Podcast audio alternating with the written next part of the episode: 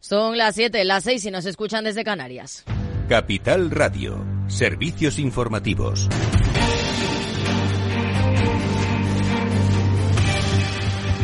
¿Qué tal? Muy buenas tardes. La OPEP Plus decide un nuevo recorte de la producción de petróleo con el que intentar frenar el descenso del precio de la materia prima y ha aceptado las presiones de Arabia Saudí, que abogaba estos días por implementar un recorte adicional de un millón de barriles al día, en línea con la reducción en la producción que había decidido el país de forma voluntaria y que aplica desde el pasado julio. Por cierto, que Brasil se incorporará en enero de 2024 a esa alianza de países exportadores de petróleo. Además, Rusia reducirá voluntariamente en 500.000 barriles diarios sus exportaciones de petróleo hasta finales de marzo de 2024. Y seguimos en el sector porque la posible prórroga del impuesto sobre beneficios extraordinarios que grava a las empresas energéticas españolas podría inducir a Repsol a gastar los 1.500 millones de euros que tiene previsto invertir en hidrógeno en Francia o Portugal, según ha declarado su presidente Antonio Brufa, o asegura que la inversión está sometida a una cosa que se llama estabilidad, estabilidad jurídica y estabilidad fiscal. La vicepresidenta económica,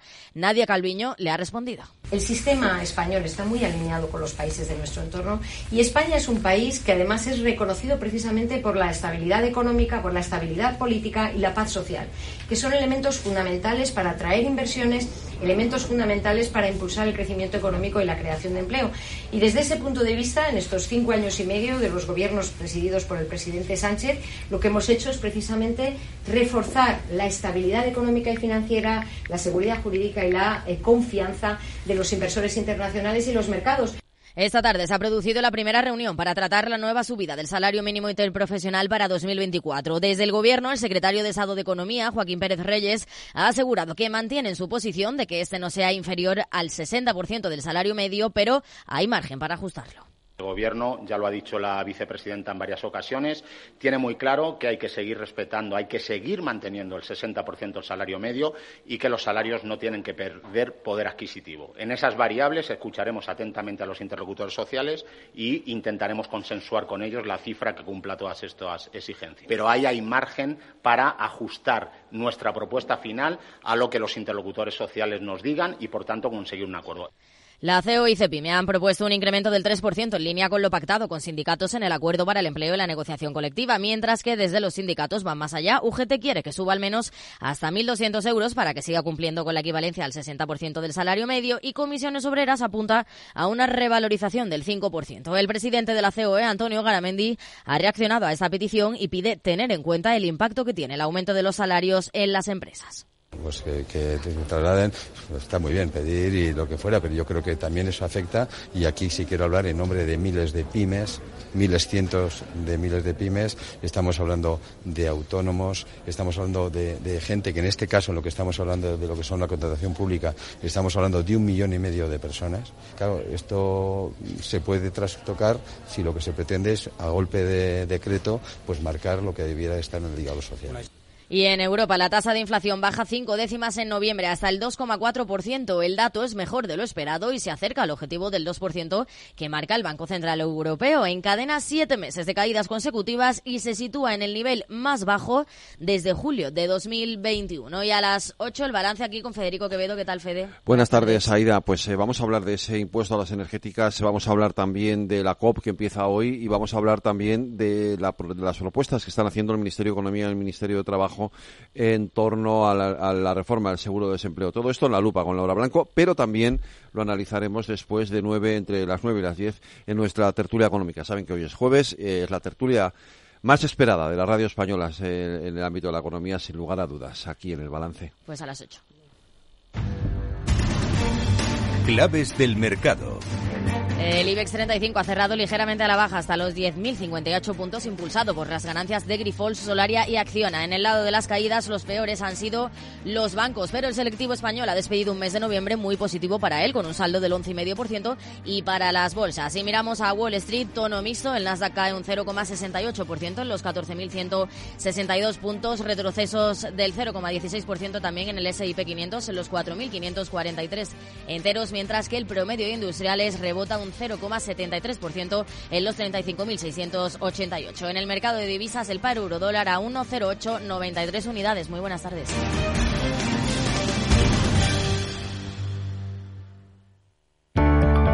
Capital Radio. Siente la economía.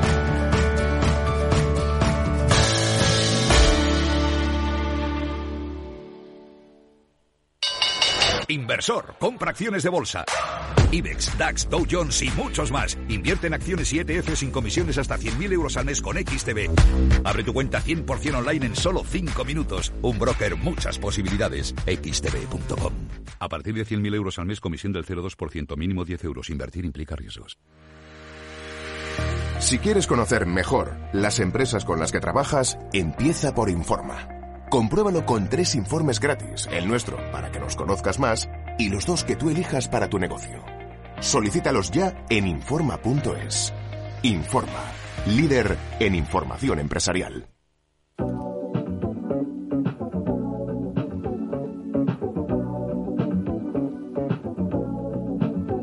En Capital Radio, After Work, con Eduardo Castillo.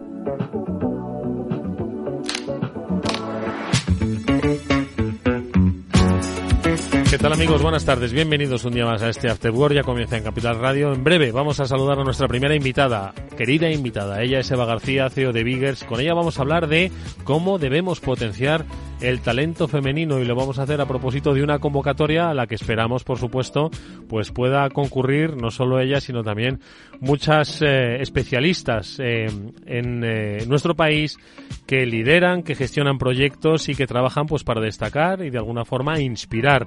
Enseguida saludamos a Eva Eva María García Almazán, porque así es como nuestra Eva se llama en esta en este top 100 de mujeres líderes que está pues como decimos seleccionando a las mejores empresarias a las mejores eh, especialistas expertas de nuestro país. Luego hablaremos también con especialistas en este caso del asesoramiento financiero porque la reunión de los eh, asesores financieros de empresa ASET ha tenido lugar y su máximo responsable, Luis Calaf, nos contará qué se dijeron y qué les inquieta. Esto en la primera parte del Afterwork. Y en la segunda, Mundo Digital, con Víctor Magariño y Julián de Cabo. Hablaremos de qué es lo que está pasando con la vida, los cambios, la inteligencia artificial, las pantallas, un poco de todo. Empezamos el programa. Está Víctor Nieva gestionando técnicamente el programa. Vamos a saludar a nuestra primera invitada.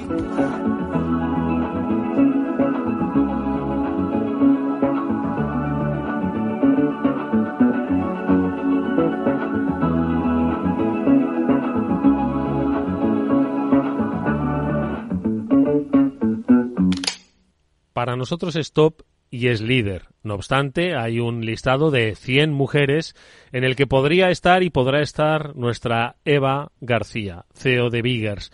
Eva, ¿cómo estás? Muy buenas tardes. ¿Qué tal, Eduardo? buenas tardes. Encantada de estar por aquí. igualmente, para que nos hables eh, de la importancia que tiene para una sociedad como la nuestra, una sociedad económica como la nuestra, destacar a 100 mujeres líderes, pues como referencia, como inspiración, y en el que, ojo, podemos hacer que tú estés, yo ya lo he hecho a través de mi voto en ese top 100 mujeres líderes organizado por el español, Magas el Español, y que, pues oye, tienes la oportunidad de, de ser incluida en este top 100, Eva. Sí, está fenomenal. La verdad es que em, eh, yo esto lo conocí hace un año aproximadamente. Yo sí que lo había leído por los medios de comunicación y en especial en español.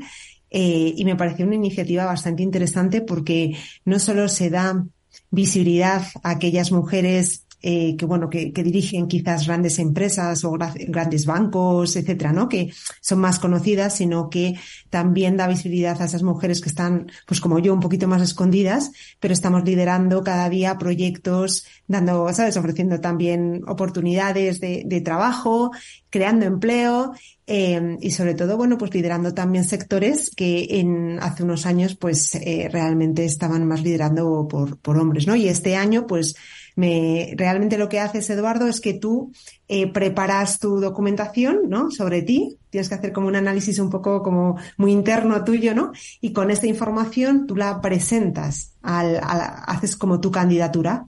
Y luego la organización de, de magas y de las top 100 mujeres líderes decide cuáles son esas candidatas finales, ¿no? Entonces, eh, hay diferentes categorías dentro de los diferentes sectores de, de la economía Em, y bueno, pues yo me sentí feliz porque me incorporaron ahí, ¿no? Y ahora ya, pues ya es, eh, bueno, pues que, que las personas de tu entorno, pues te voten y entre las más votadas y quizás, bueno, con una trayectoria también un poco disruptiva y tal, pues ya se eligen a esas 100, ¿no? Pero ahora mismo ahí, bueno, creo que el otro día me decían que había como unas, ¿sabes? Unas 9.000 mujeres que habían participado y que se habían, habían estado dentro de, de, lo que era la convocatoria, con lo cual, bueno, pues el hecho de que te elijan ya como Hola. está Hola. fenomenal.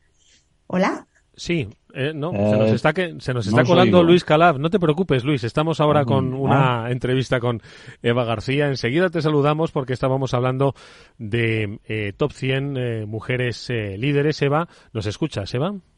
Sí, sí, os escucho perfectamente. Hemos tenido un, un, un adelanto de la entrevista. Ahora vamos a hablar con Luis Calaf de ASET a propósito de las Hola. conclusiones de su congreso. Se- Se nos vuelve a introducir Luis. Oye, una última cosa que te quiero preguntar, Eva. Efectivamente, son solo 100, hay muchas miles de candidatas, pero yo creo que es una oportunidad, y aquí nos lo contó una de las responsables de este ranking, es una muy buena oportunidad para que, oye, si en este año, pues quizás no sales elegida en este top 100, pero sí que te van a indicar cuáles son esos aspectos que puedes potenciar para seguir buscando el liderazgo, porque al final esto es una ayuda al desarrollo de carrera, no es solo un reconocimiento puntual y ya está, sino que esto es construcción de carrera. Sí, y también yo creo que reconocimiento personal, ¿no? Eh, porque al final, para estar ahí, tú tienes que presentarte. O sea, tienes que entender que tienes un valor y que evidentemente, pues depende de, la- de que las personas te voten, pero, pero creo que sobre todo es un, es un ejercicio de confianza en nosotras mismas, en entender que, aunque no, quiere decir, estemos en grandes, pequeñas, medianas compañías, tenemos algo que decir. Y esto evidentemente te da una visibilidad para seguir promocionando tus ideas, tus proyectos y, y- todas estas oportunidades que, realmente se nos van presentando, ¿no? Con lo cual, eh, a mí me encanta precisamente porque tienes que hacer tú el ejercicio de conocerte, de entenderte y de decir, oye, pues yo esto lo, puedo conseguir también. Quizás no este año, quizás no el año que viene, pero estar dentro de esa dinámica de donde las mujeres nos ponemos en valor. Bueno, pues eh, si queréis pistas para encontrar a las protagonistas de nuestro tiempo económico, magas.elespañol.com, las top 100, entre ellas está nuestra Eva García Almazán, CEO de Biggers, a la que nosotros ya consideramos, por supuesto, un referente, una líder por, lo decimos, su buen trabajo, cómo acompaña a las empresas a través de su agencia de comunicación en eh, pues ese recorrido fundamental que es crecer conociéndose y sobre todo comunicando, que es la base de cualquier relación personal y empresarial. Sabemos que es líder por el trabajo que junto a su equipo desarrolla. Nosotros ya la hemos votado y aunque no estuviese en la lista la seguiríamos votando. Siempre es un gusto poder hablar con ella. Ojalá te veamos pronto por este estudio, Eva. Muchas gracias, Eduardo. En breve estoy por ahí. Un fuerte abrazo. Hasta luego.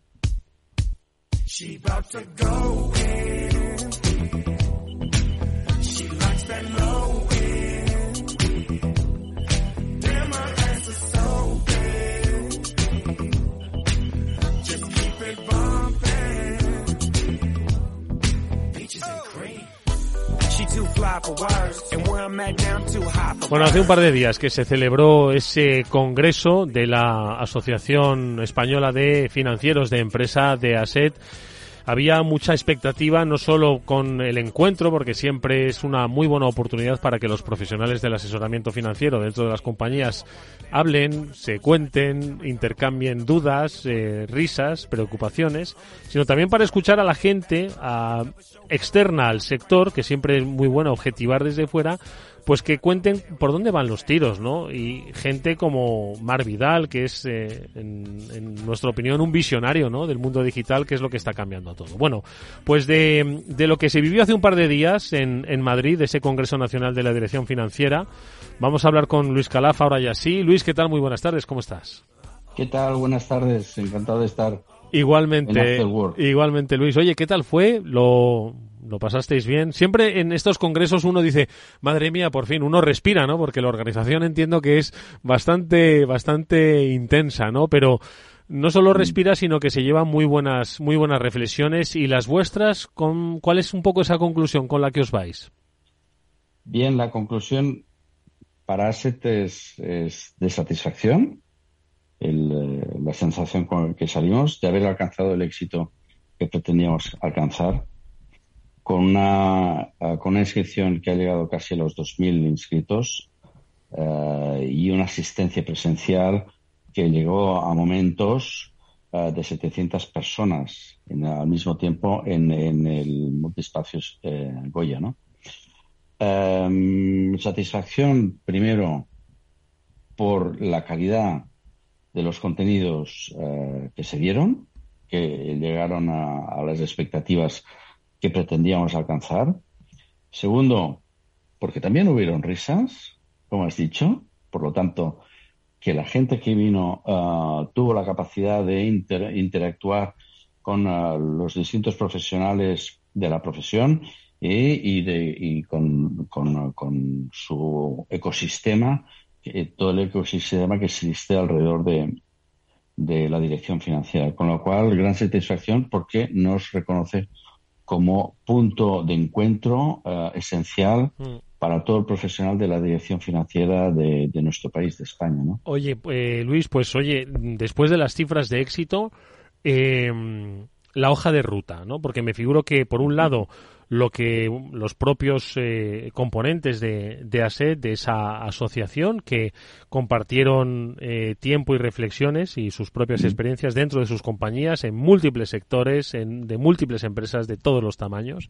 ¿Cuáles son un poquito esas, eh, esa hoja de ruta que como sector, ¿no? Pues eh, os habéis trazado, pues para hacer frente a los desafíos de futuro y luego la hoja de ruta que los especialistas os han trazado, porque digo que estaba Mar Vidal, que es un Mm. visionario del mundo digital, pero también estaba Miguel Sebastián, exministro de, de Industria, eh, Gabilondo, Iñaki, periodista en un tiempo de cambio y de información, es decir, y luego Chema Alonso, estamos hablando de transformación digital y de ciberseguridad. Entonces, la hoja de ruta interna y la hoja de ruta externa, ¿cómo la podemos eh, resumir?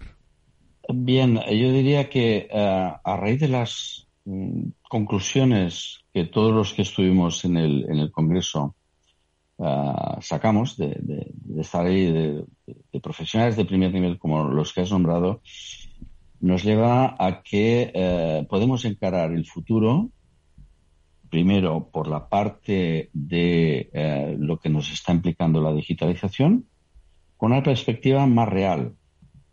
Es decir, que la, que la inteligencia artificial, como parte de la digitalización, existe, va a existir, se va a implantar, pero que va a suponer un valor añadido ah, para el profesional de la dirección financiera. No le va a eliminar, todo lo contrario, le va a dar más valor. Ese es un mensaje claro por parte de todos los eh, especialistas. Por otro, está muy claro también el mensaje del entorno macro- macroeconómico que nos vamos a encontrar las empresas en los próximos meses.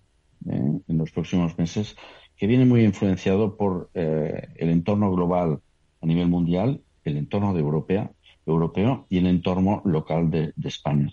Y las sensaciones y las perspectivas son positivas.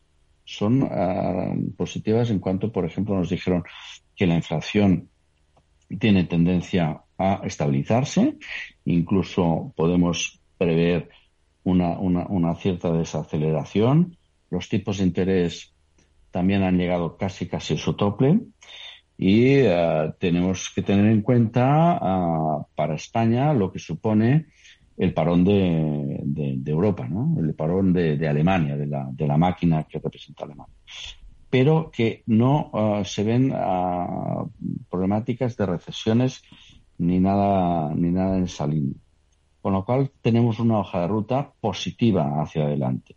Y eso nos lleva a ASET a seguir incrementando el apoyo en contenidos técnicos de evolución digital, de información de cómo van las, las situaciones ah, económicas que, que tenemos en nuestro entorno, para llegar al DISCON 24, en el cual volveremos a tener un encuentro en el que volveremos a poner un punto eh, de vista de cuál es la situación después de haber pasado un año y cómo se encara los siguientes, los siguientes eh, meses a partir del DIFCON 24. ¿no?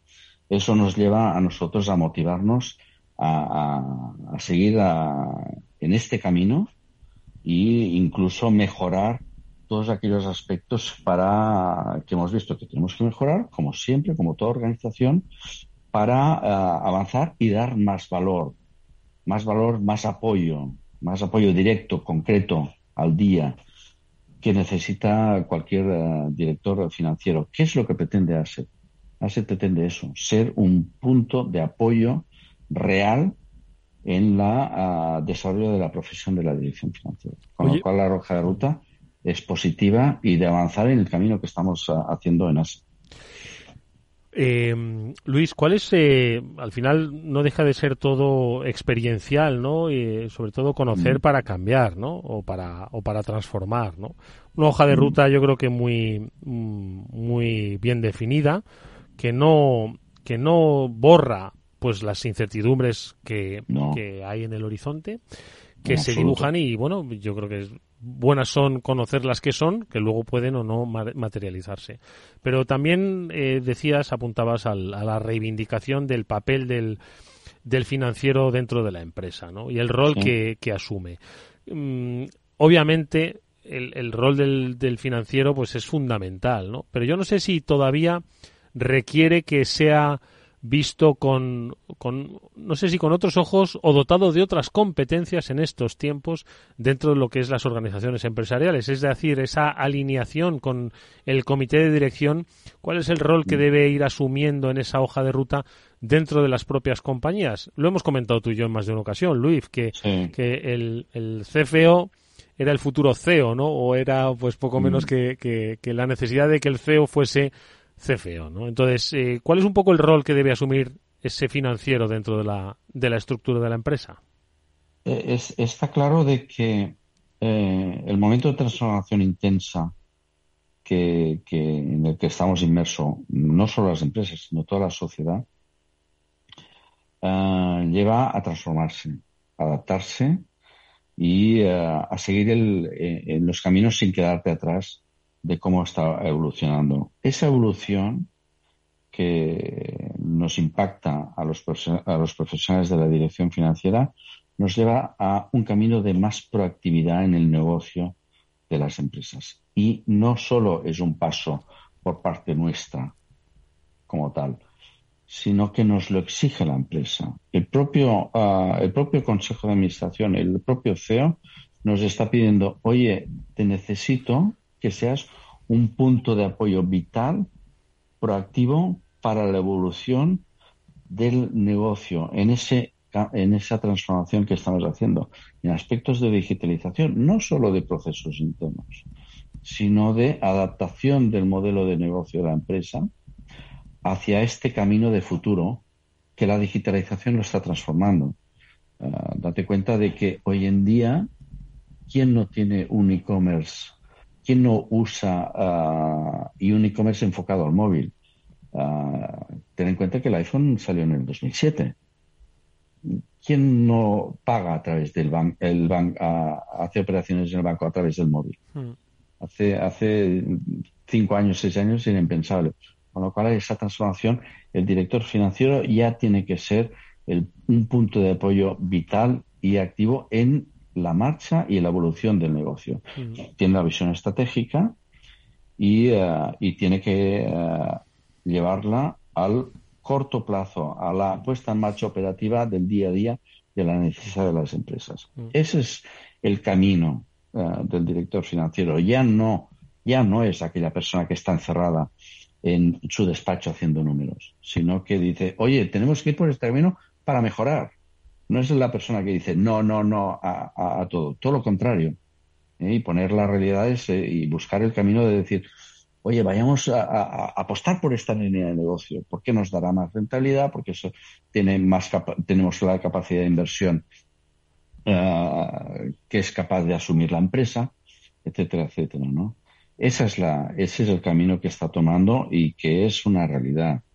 Y el director financiero tiene que de forma positiva, de forma de mirar hacia adelante, sin miedos, sin eh, ninguna, sin una falta de confianza.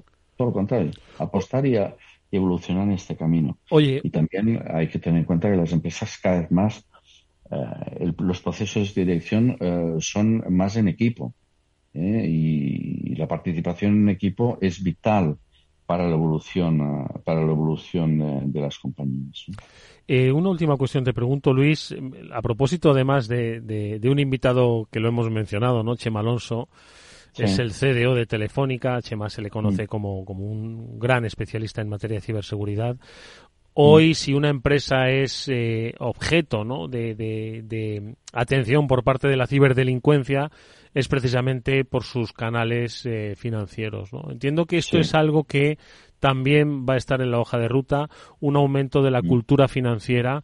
Hay un- una estafa llamada eh, la estafa del CEO, la suplantación del CEO, que afecta Sí. muchas veces a los departamentos financieros. Mm. Entiendo que esto es algo que también habéis puesto sobre la mesa con máxima prioridad, ¿no? Sí, claramente. Ah, yo siempre pongo un, un- un- un ejemplo.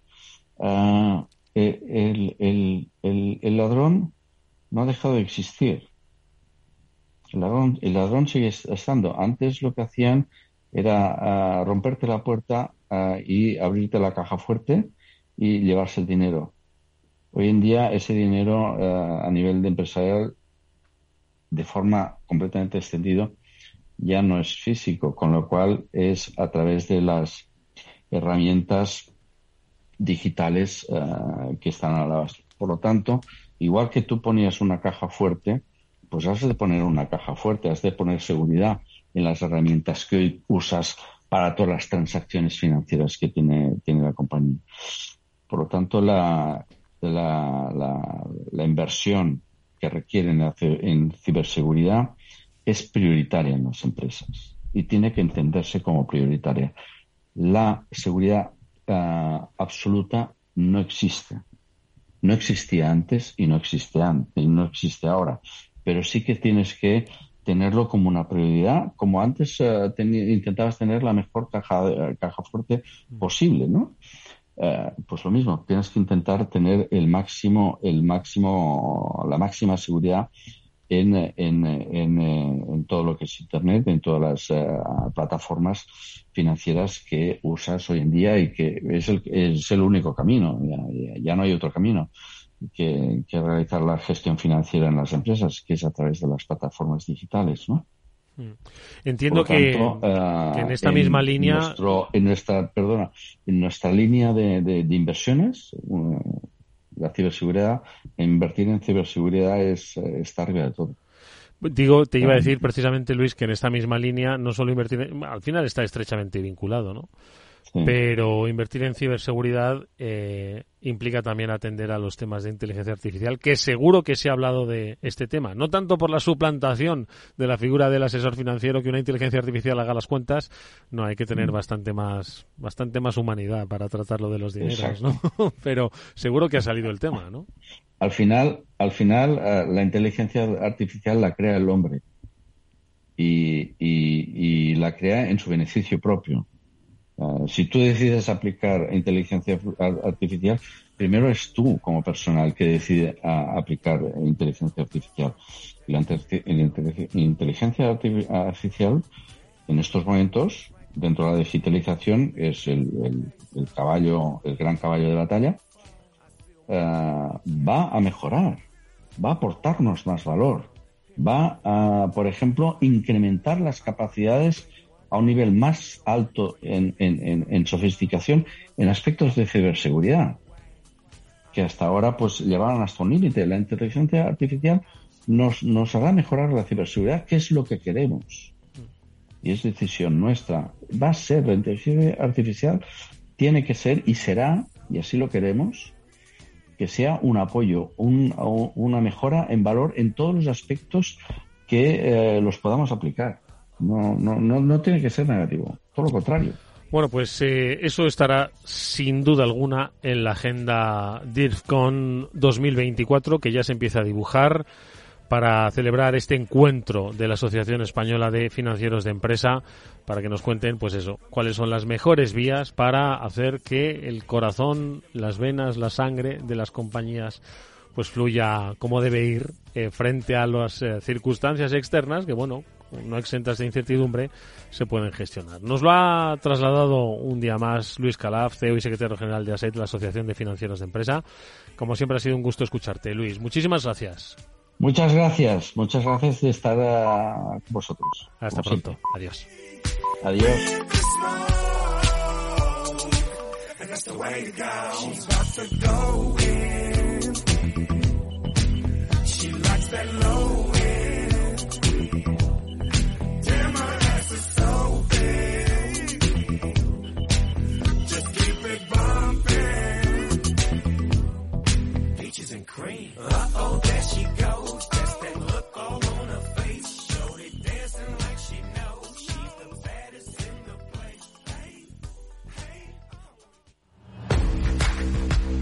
Un consejo, si inviertes en bolsa, esto te interesa, XTB, tu broker con más de 15 años en España, tiene la mejor tarifa del mercado para comprar y vender acciones y ETFs. No pagues comisiones hasta 100.000 euros al mes. Si inviertes en bolsa o quieres empezar, más sencillo e imposible. Entras en xtb.es, abres una cuenta online y en menos de 5 minutos compra y vende acciones sin comisiones, además con atención al cliente las 24 horas al día. ¿A qué estás esperando? Miles de clientes ya confían en xtb.es. Un broker, muchas posibilidades. A partir de 100.000 euros al mes, la comisión es del 0,2%, mínimo 10 euros. Invertir implica riesgos.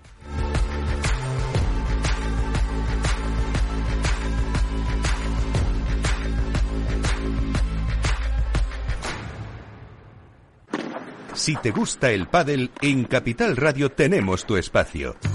Todos los martes a las 22 horas saltamos a la pista para contarte la actualidad del World Padel Tour, los torneos amateur, las novedades de las marcas y toda la actualidad relacionada con el segundo deporte más practicado de España. Esto es Padel, los martes a las 10 de la noche en Capital Radio.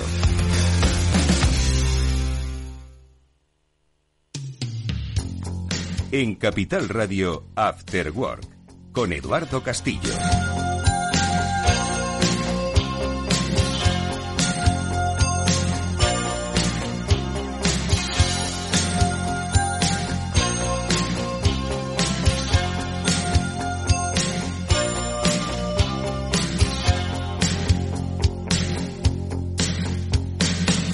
Bueno, pues ya estamos aquí para hablar de la vida digital que nos rodea, una vida cambiante, apasionante y que ahora se pone en duda. Cada vez van siendo más las voces, cómo nos van colando los discursos y los eh, temas de debate sobre el uso de las pantallas y la infancia. Y ahora hay una corriente que va a crecer, estoy seguro, que he oído hablar incluso hasta de prohibir los móviles en los niños. Bueno, yo creo que eso es un poquito exagerado. Este es uno de los muchos temas que podríamos eh, tratar y que podemos tratar si queréis, pero eso lo deciden como siempre Julián de Cabo y Víctor Magariño, que hoy nuevamente se asoman a estos micrófonos. Víctor Magariño, buenas tardes, ¿cómo estás? Hola Eduardo, encantado de saludarte y hoy mejor que nunca en este día lluvioso, pero, pero nada, aquí haciendo compañía. Pues un placer como siempre verte y escucharte. Julián de Cabo, nos acompañas. ¿Cómo estás, Julián? Buenas tardes.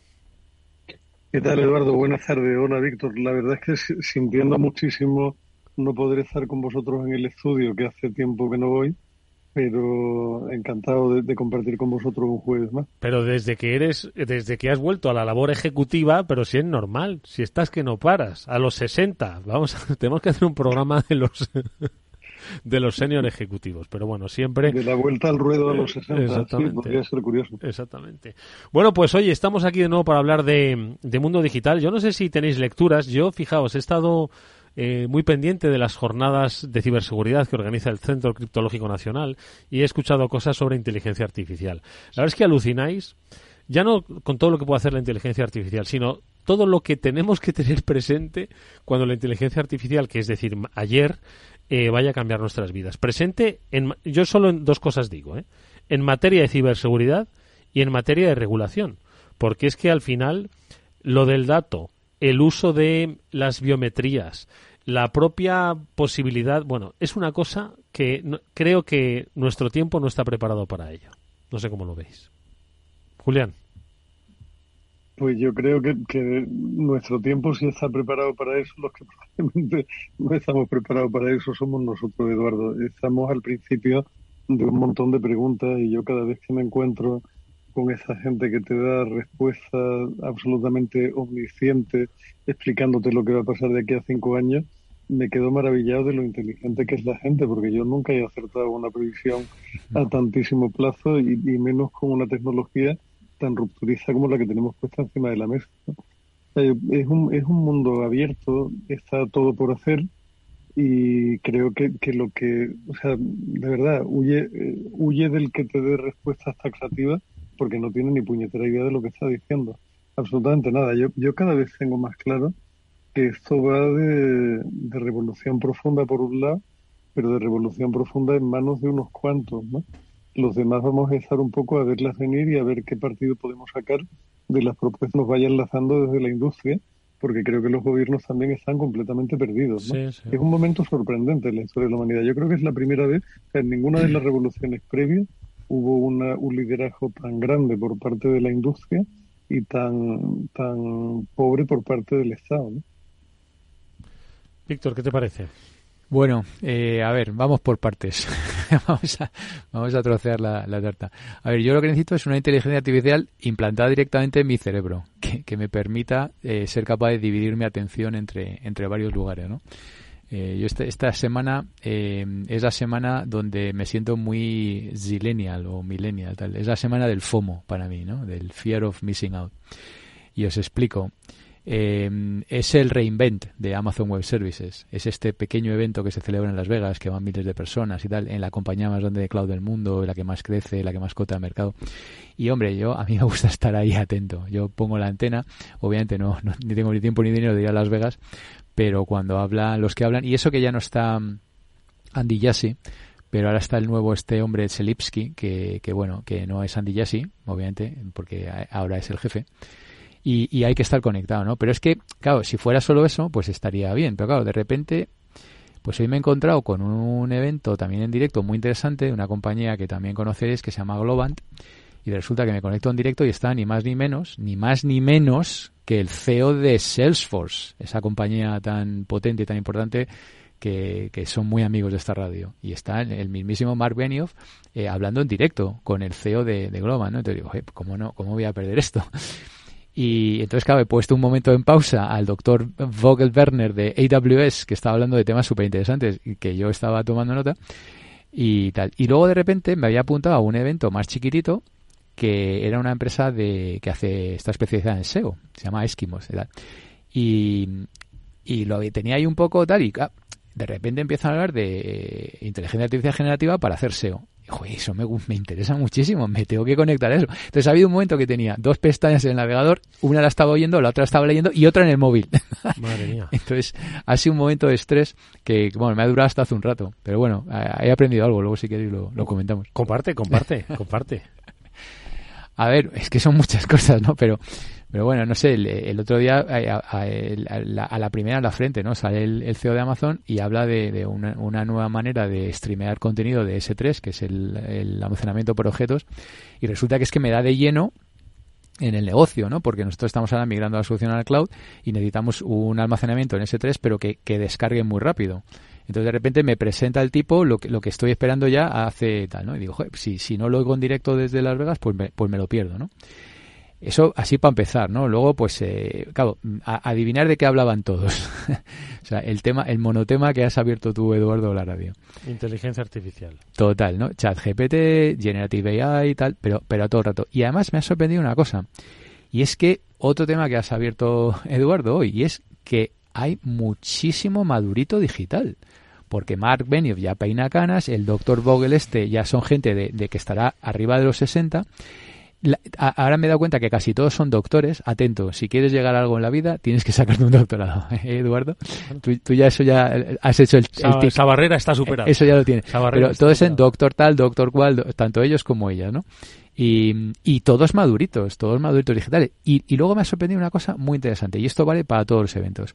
Hablando con un entusiasmo, diciendo cosas muy parecidas a lo que has abierto el programa, o sea, diciendo, oye, es que, esto es, que ya no estamos hablando de, de meses, es que esto- o sea, de repente pega un salto en días.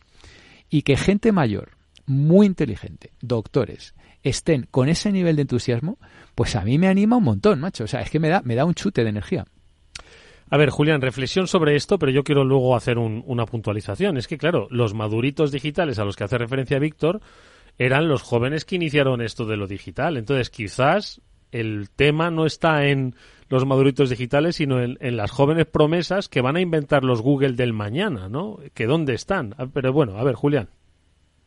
Pero es que, o sea, yo, yo no, la, la edad es un poco anécdota, Eduardo. O sea, al final, los que tienen, los que tenemos ahora 60, no somos nativos digitales, pero casi casi, y muchos de nosotros estuvimos ahí al principio del desarrollo de la industria, con lo cual eh, yo creo que es muy normal encontrarte con gente de nuestra edad en el sector haciendo cosas punteras interesantes y, y moviendo la aguja en muchas compañías.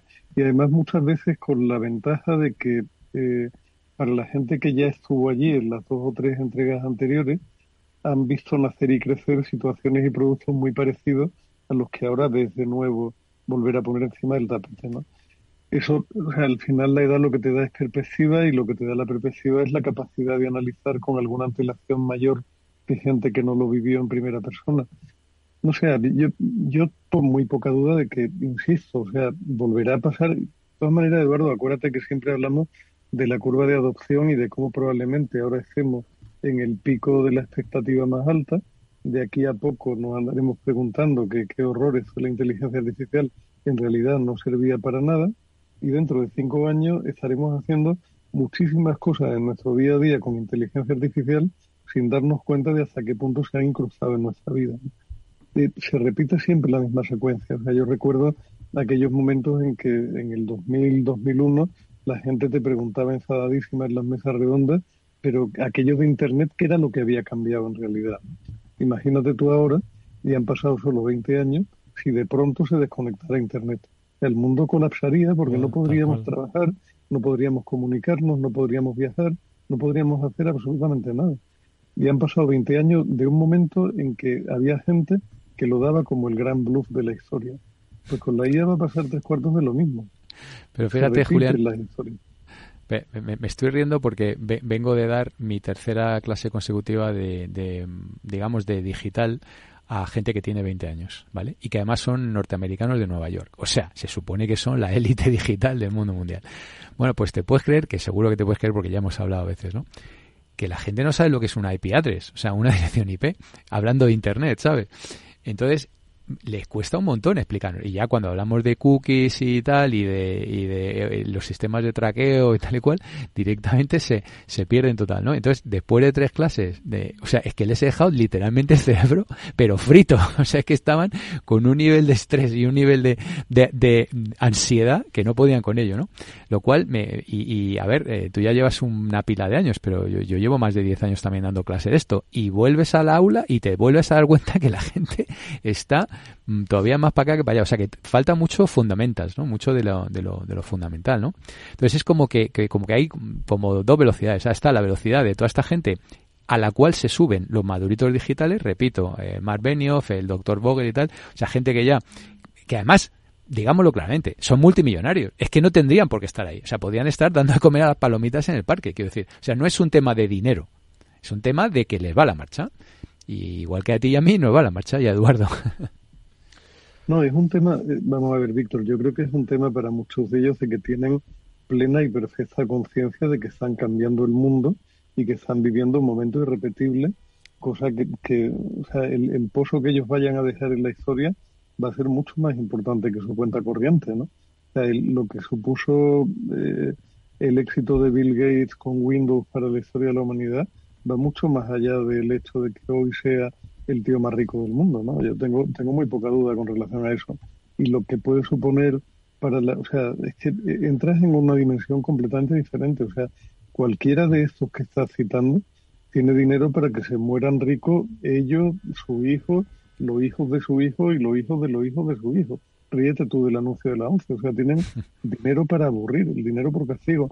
Están en otra historia, están en otra liga, están en, en qué vamos a hacer con el porvenir de la humanidad. Y debe ser una sensación extraña la de sentirse además tan libres en cierta medida, porque nadie les controla, porque nadie les puede controlar tampoco. O sea, el, poder político está tan absolutamente separado hoy del poder económico y del poder de la toma de decisión empresarial que, que te da risa a veces cuando oyes a los políticos subidos en una tribuna del Parlamento contándole al pueblo lo que pretenden hacer. Dice, pero si es que no tenéis ni puñetera idea de por dónde va el tiro. La historia la están, el futuro lo están escribiendo otros, no vosotros. Oye, eh, tocamos el tema de lo de las pantallas en, y los y los menores. Leo que la Fiscalía de Menores, la Agencia Española de Protección de Datos, han consensuado con 131 entidades un documento con 15 medidas concretas para proteger a la infancia y a la adolescencia en el mundo digital. Viene al calor de que en los últimos días eh, se han producido, pero ha sido un goteo constante desde hace ya tiempo. Vamos, aquí lo hemos hablado mucho en el programa, que el ciberacoso y el ciberbullying de acuerdo, eh, no solo ha, ha, desaparecido, sino que se ha incrementado, ¿no? O que el bullying se ha incrementado gracias a la presencia digital, porque antes se metían contigo en el colegio y ahora se meten contigo en el colegio y luego a través de... de se meten contigo a escala. A escala, exactamente, en digital, ¿no? Entonces, no solo ya es una cuestión de ciberacoso, sino también lo que ha ocurrido, ¿os acordáis lo que ocurrió en, en Almendralejo con el uso del deepfakes y compartido a través de redes sociales? Y cómo recientemente, pues, eh, varios colegios, creo que ha sido alguno en el País Vasco, pues varios padres han denunciado que a sus hijos los habían metido sin, sin permiso y sin consentimiento previo en grupos de WhatsApp donde se compartían imágenes de violencia extrema, también violencia sexual, etcétera, etcétera. Entonces, esto pues ha sido un poco el, el caldo de cultivo para un, un debate que ahora emerge, que es el de oye, frenemos un poquito la incorporación de las pantallas en la escuela a una edad tan temprana, el uso de los móviles, porque, ¿os acordáis? Aquí hemos hablado que los móviles se regalaba cuando uno cumplía 16, luego cuando le salía el primer bigote a los 14, luego cuando se iba a no sé cuándo, y luego la comunión, que es a los 10, o no sé qué, a, a, qué, a qué edad se hace la comunión, yo no me acuerdo. Entonces, ¿qué os parece el debate? ¿Bueno, malo, falso, eh, que se va a tergiversar? A ver, Víctor.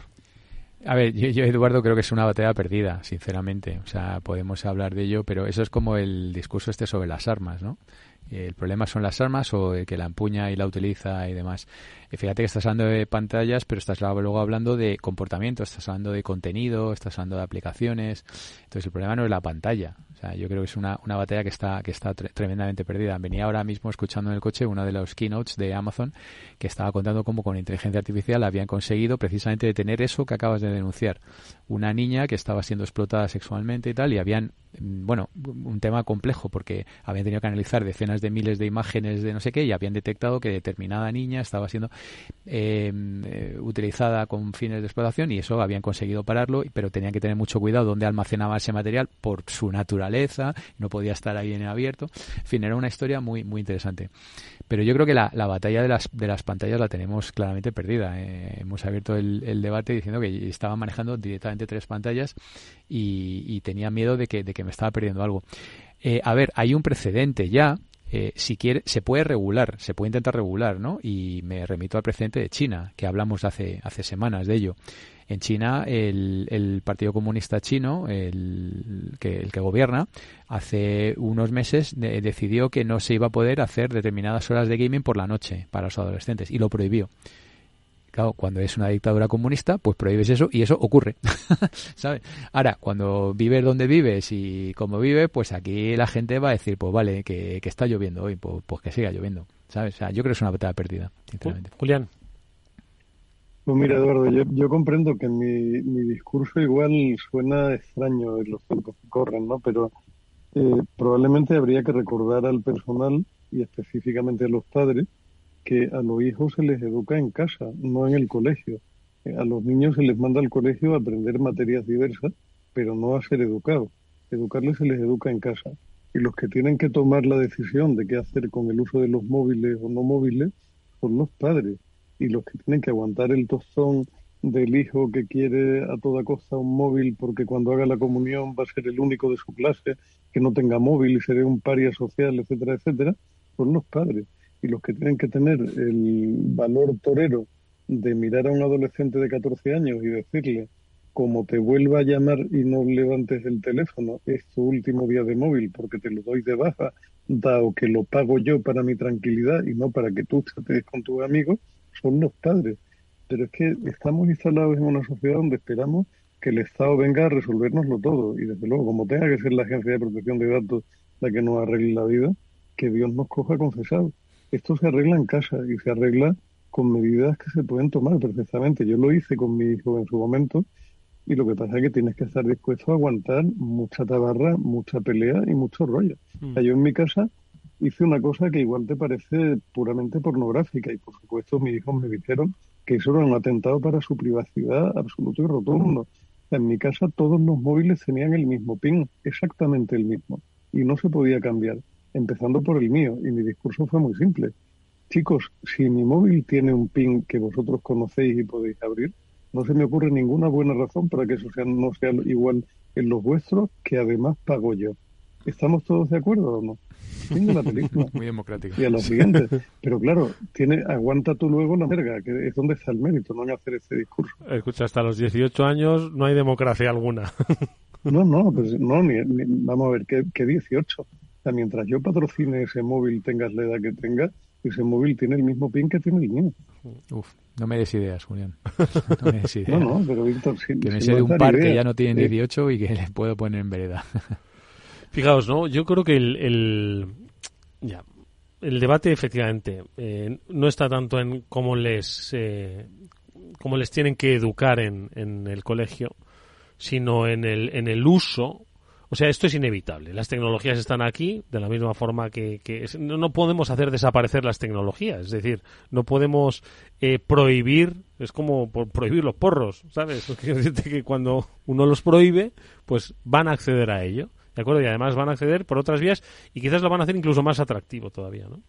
Entonces, eh, claro, pero ¿cómo, cómo abordamos este, este, este tema? Es que es un tema muy grave, donde no hay eh, filtros posibles y, te encuentras con que miles de colegiales pues han sido expuestos a violencias extremas sin darse cuenta y que han sido los propios hijos los que le han dicho a sus padres, oye, mira lo que ha pasado y los padres lo han, lo han denunciado, oye, que eso es un paso, ¿eh? que no es... ¿Vale? Entonces, yo creo que es un problema de muy difícil abordaje y ya no solo por lo de prohibir pantallas, sino incluso eh, eh, ¿cómo, cómo, cómo abordas esa educación tecnológica. ¿Vale? Está, está fuera de eh, control. eh, exactamente así, educando, o sea, haciendo lo que tienes que hacer como padre, sentándote con tu hijo, viendo con él el, el informe del dilema de las redes, haciéndole ver cómo funcionan las redes sociales, cómo su opinión va a ser tergiversada, cómo lo van a manipular, qué consecuencias tiene eso, cómo el tonto de la clase que antes solo sufría entre 30 personas ahora se encuentra con que es acosado por 27.000 sitios y que es absolutamente inaceptable que eso pase sin que alguien levante la mano y lo denuncie. En fin, educando al personal, educándolo en, en el acceso, educándoles en el uso, educándole en las consecuencias que eso potencialmente tiene para ellos de bueno y de malo. Es que no hay otra respuesta. ¿no? A ver, lo que ha dicho Julián, o sea, el dilema social es el documental este en Netflix que hemos hecho referencia varias veces. Eh, hablamos, yo creo que ya hace más de un año cuando salió. Lo que pasa es que estas cosas vienen, se van, tal, pero volvemos al tema. O sea, es que yo hablo mm, mm, del tema de, de quitarse la vida. O sea, es que, es que eso es más grave que eso, porque puedes hacer bullying, tal, pero, pero es que se ha multiplicado por dos la tasa de suicidio en jóvenes en Reino Unido, por ejemplo, sobre todo mujeres, por cierto. Eh, y es así, es un dato, o sea, no, no es. eh, entonces, y el y Julián también lo trajo un día, no hace, no hace mucho, ¿no? Todos los gráficos de estadísticas de, ¿cómo se dice esto? Mental distress, ¿no? De enfermedades Salud mentales mental, en, en sí. jóvenes, tal. Entonces, eh, no, no es la pantalla, o sea, el problema no es la pantalla, el problema es la red social y demás, y, cada uno tiene que ver lo que, lo que tiene que, que mirar, ¿sabes? Es un tema, la verdad es que inquietante, pero bueno, yo creo que habéis dado pistas, efectivamente como padres, ¿no? que al final la educación está en lo que tú le inculques a, a tu hijo con respecto a una herramienta que pues está, está, está a su alcance y va a estar, por supuesto, a su alcance. Y ahora toca el de la inteligencia artificial, así que nada. Oye, venga, que nos quedan tres, cuatro minutos para algún temita más. Bueno, yo tenía un temita que no, no lo he visto mainstream, con lo cual digo, ahí hay que comentarlo en tal, que es la, la salida a bolsa de Shane, o de Sheen, o de Shine, como- o de El chain, como decían estos chicos que, decían, el chain. Es que si lo dices en inglés es Xian o Shane o Shin-chan o como queráis, ¿no? Pero bueno, yo creo que todo Shane. el mundo... Shane. Si lo dices en español, pero en inglés se dice Xian. Shine. Xian, ¿Y en Shine. chino?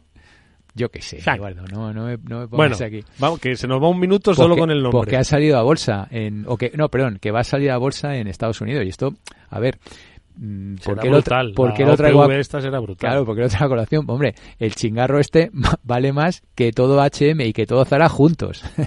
Entonces, es un chingarro bastante grandecito. Hablan de 66 mil millones de dólares. Y encima es súper mega archiopaco, con los servidores en China, con un montón de datos y tal, con sospechoso de prácticas de, de, eh, child labor, de, de, trabajo infantil y el tío es súper opaco, no se sabe dónde está, prácticamente no tiene entrevistas, no hay fotos, o sea, Esto ríete es tú de Armancio Ortega, o sea, este es peor todavía. Esto, bueno, el chain, eh, solo ropa, ¿no? Pero bueno, no deja de ser un poquito lo que ya hizo AliExpress. ¿Cuándo salió a bolsa? Yo no, me, no, no, no lo recuerdo. Pero sé, fue brutal también la salida. Le pararon le Alipay, le se lo pararon también, eh, y luego desapareció el tipo y ya no ha vuelto a ser el que era, ¿te acuerdas, no? Sí, que sí, le para el gobierno sí. chino. Entonces, bueno, eh, eh, no, no hay que olvidar que los servidores están, a- está ahí en China y todos los datos y tal está, está ahí en China. Entonces, bueno, está el mercado un poco interesado, ¿no? En ver qué va a pasar. Julián. Bueno, no, no hay que olvidar que Amancio Ortega y, por supuesto, Inditex tienen una política de absoluta transparencia con, con mil historias que la separan por completo de cualquier iniciativa china tenga el volumen que tenga, Víctor. O sea, no, no creo que No, me refería, me refería a la opacidad, que Amancio Ortega también tenía muy pocas fotos y muy pocas entrevistas y tal, a eso me Sí, refería. pero, ¿sabes? pero de, de eso a, caramba, que para una compañía española internacional con prestigio y que hace las cosas bien que tenemos, no, no dejemos a nadie pensando que es que Ortega es un tío turbio, todo lo contrario. No, o sea, no, es un hombre con poca proyección pública porque no le gusta, Eso. pero su compañía hace las cosas con un nivel de transparencia grande. Y créeme que sé de lo que hablo porque son, son buenos clientes nuestros en Singular y, y sabemos cómo trabajan. O sea, son gente de lo más serio y, y para mí un orgullo, ¿no? O sea, el, el poder ayudar a, a Zara con el follón que han tenido en estos días de, de Black Friday y tal, que vamos, si, si algún día vierais la sala de control y la cantidad de transacciones que mueve esa gente en cada minuto es espectacular lo que se mueve allí. Y, y es un gusto que sean españoles. ¿no? Pues claro que Yo sí. por mi parte, le- leer, lo único que, le- que estoy leyendo, Eduardo, son los billetes que tengo mañana para irme a Guatemala. Pues es a de disfrutar. del mundo Pues a disfrutar. Oye, pues desde, de- ah, te deseamos el mejor de los viajes, Julián, y nos vemos a tu vuelta, que será en unos días, pero a tu vuelta nos vemos. Gracias, amigo. Que vaya bien, buen vuelo y hasta muy pronto. Muchísimas gracias y nos vemos la semana que viene, no la siguiente. La siguiente será. Don Víctor, muchas gracias. Encantado de estar aquí con vosotros. Un saludo muy Nos cordial. vemos la próxima semana. Nos despedimos. Jorge Zumeta cerrará técnicamente el programa a la hora que nos dijo, a las 57.10.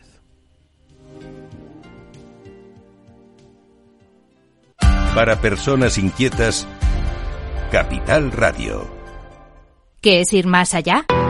Con Arval podrás llegar donde te propongas de la forma más sostenible y asegurar un mundo mejor contribuyendo a la seguridad en carretera, al futuro de las ciudades y a la calidad de vida. Ser responsable sin tener miedo al liderar el cambio. Arval, la transición energética arranca aquí. Más información en arval.es. Los ataques que comprometen los sistemas de información causan daños no solo con brechas de datos y operaciones no confiables, sino también daños físicos en las instalaciones o peor aún, a las personas que dependen de esas instalaciones. Por ello, una seguridad Zero Trust como la ofrecida por Zscaler garantiza la confianza en la red y frena los ataques maliciosos. Descubra más en zscaler.es. Capital Radio. Siente la economía. Capital Radio, Madrid, 103.2. Con el gas, evite riesgos. Vigile que la combustión sea correcta. Llama azul sí, llama amarilla no. No obstruya las rejillas de ventilación ni el tubo de salida de gases de calderas y calentadores. En instalaciones individuales, instale solo calderas y calentadores estancos. En instalaciones de butano propano, vigile el buen estado del regulador y del tubo flexible. Y recuerde que las instalaciones se deben controlar cada cinco años. Por favor, utilice el gas con responsabilidad y seguridad. Comunidad de Madrid.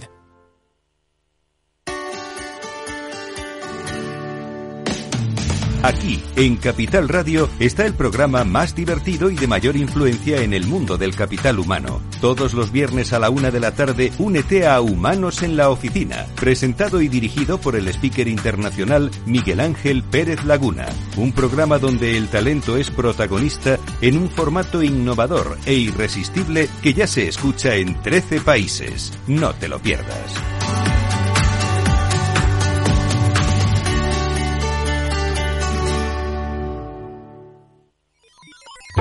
Los robots escuchamos Capital Radio. Es la radio más innovadora. Oímos a Saragot, con Luis Vicente Muñoz. Ahí le has dado. Esto es Capital Radio. Di que nos escuchas.